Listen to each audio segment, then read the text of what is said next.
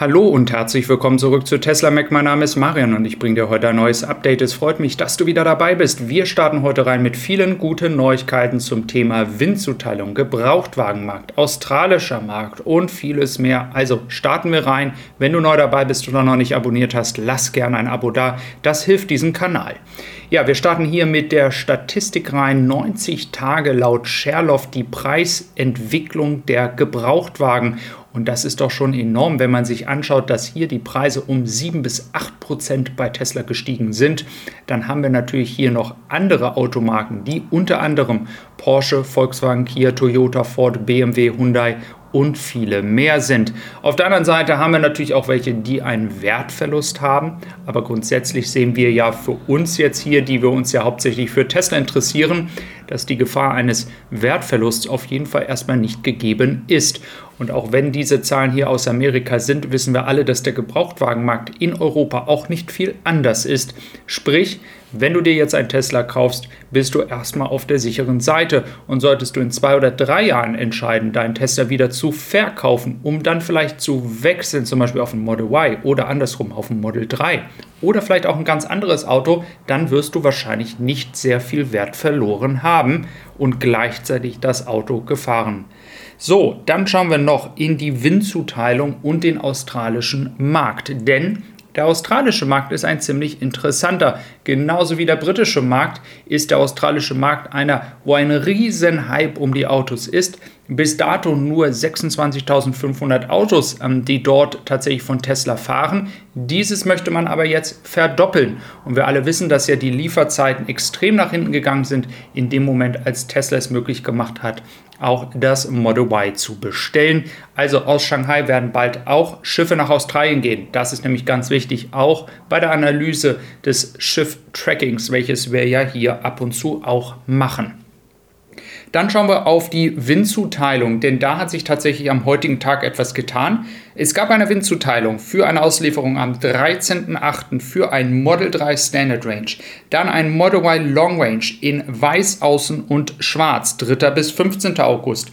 Und es hat noch jemanden gegeben, der mich angeschrieben hat, auch mit einer Bestätigung von Tesla, dass ein Auto am 30.06. produziert worden ist, dass sein Schiff schon unterwegs ist und er eine Auslieferung am 8. August erwarten kann. Das sind sehr, sehr frühe Zeiten und das wirft natürlich die Frage auf, wo ist dieses geheimnisvolle Schiff, welches schon unterwegs ist? Sprich, müssen wir mal abwarten, ob sich tatsächlich diese Lieferzeiten, die diese Personen bekommen haben, auch tatsächlich so bewahrheiten, dass die Frage offen ist, ob vielleicht doch schon ein anderes Schiff unterwegs ist ich habe immer gesagt, ich kann es mir nicht vorstellen. Auf der anderen Seite, ich lasse mich natürlich auch gerne positiv ähm, überraschen und es würde mich natürlich freuen, wenn einige von euch ihr Auto noch schneller bekommen. Sprich, lass mich gerne mal wissen, ob du auch schon eine Windzuteilung bekommen hast. Wie gesagt, diese Windnummern sind alle nachweislich aus China, nicht aus Grünheide, da gibt es keine Verwechslung. Und die Überraschung ist auch, dass die Variante weiß außen und schwarz drinnen, die ich eigentlich erwartet hatte, dass sie jetzt direkt dann nach der Wiedereröffnung der Grünheide-Fabrik dann auch aus Grünheide kommt, so wie wir es ja für die Six-Bestellung schon gesehen hatten. Diese scheint sich aber nicht zu bewahrheiten. Solltest du jetzt deinen Tesla bekommen oder die nächsten Tage, denk dran, wir haben weiter das 5er-Paket, 15% Rabatt und wir haben auch wieder ganz, ganz viel Sonnenschutz im Angebot. Die haben wir heute wieder bekommen. Also, wenn du da noch was brauchst, schau einfach mal vorbei. Disclaimer, Werbung in eigener Sache. Ja, dann haben wir tatsächlich aber auch noch negative Nachrichten, wenn es Tesla betrifft.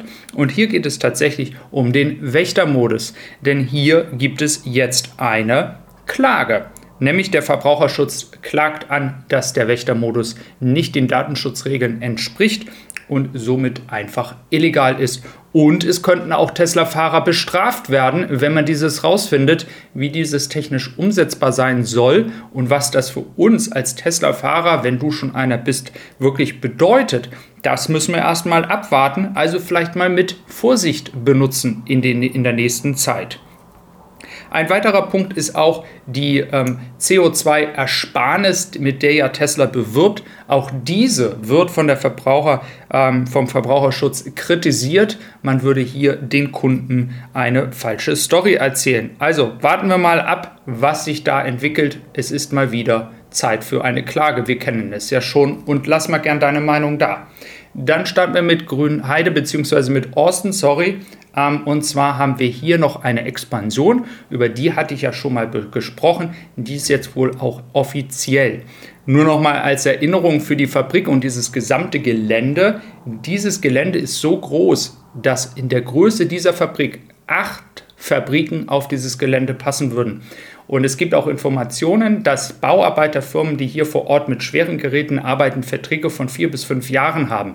Sprich, die ganze Thematik Ausbau, weitere Gebäude bauen, wird uns noch die nächsten Jahre hier in Osten begleiten. Es wird nicht bei dieser einen Fabrik bleiben. Das ist ganz, ganz wichtig zu verstehen, dass wir da einfach wissen, dass diese gesamte, dieser gesamte Prozess, dieses Gelände auszubauen, noch dauern wird.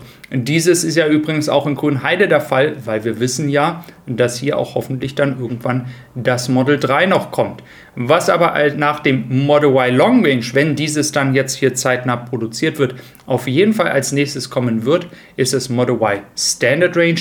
Diese Variante, wie gesagt, sollte wie in der Kopie in Austin dann tatsächlich auch ähm, mit dem 4680er Paket kommen. Dieses wird ja dann hoffentlich Anfang nächsten Jahres ähm, ja, langsam in Grünheide produziert werden. Für all diejenigen, die glauben, hm, wo kann ich mir das Auto bestellen? Offiziell bestellbar ist das Auto nicht. Wenn du eine Bestellung hast, kann es sein, dass Tesla dich kontaktiert und dich fragt, ob du die Variante Standard Range haben möchtest mit diesem 4680er Paket.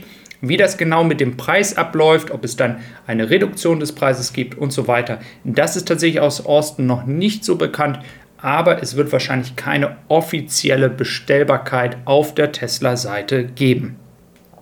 Dann schauen wir noch auf den Automarkt in den USA. Und zwar, da hat sich auch einiges getan, nämlich nach Corona hat sich dieser Markt noch nicht erholt, ist noch nicht wieder auf die Zahlen zurückgekommen, die man in 2019 hatte. Wir sehen auch an der Finanzkrise in 2020 09, also in 2009 sehen wir tatsächlich, dass es ewig gedauert hat, bis der Markt sich wieder erholt hat. Das waren teilweise fünf bis sechs Jahre. Also warten wir mal ab, wie sich der amerikanische Markt hier entwickeln wird. Ähm, das ist ja auch der Fall in Europa, ähm, sind ja die Zahlen der Verbrenner auch zurückgegangen aufgrund der vielen Herausforderungen, die wir hier zurzeit haben. Also es freut mich, dass du wieder dabei gewesen bist.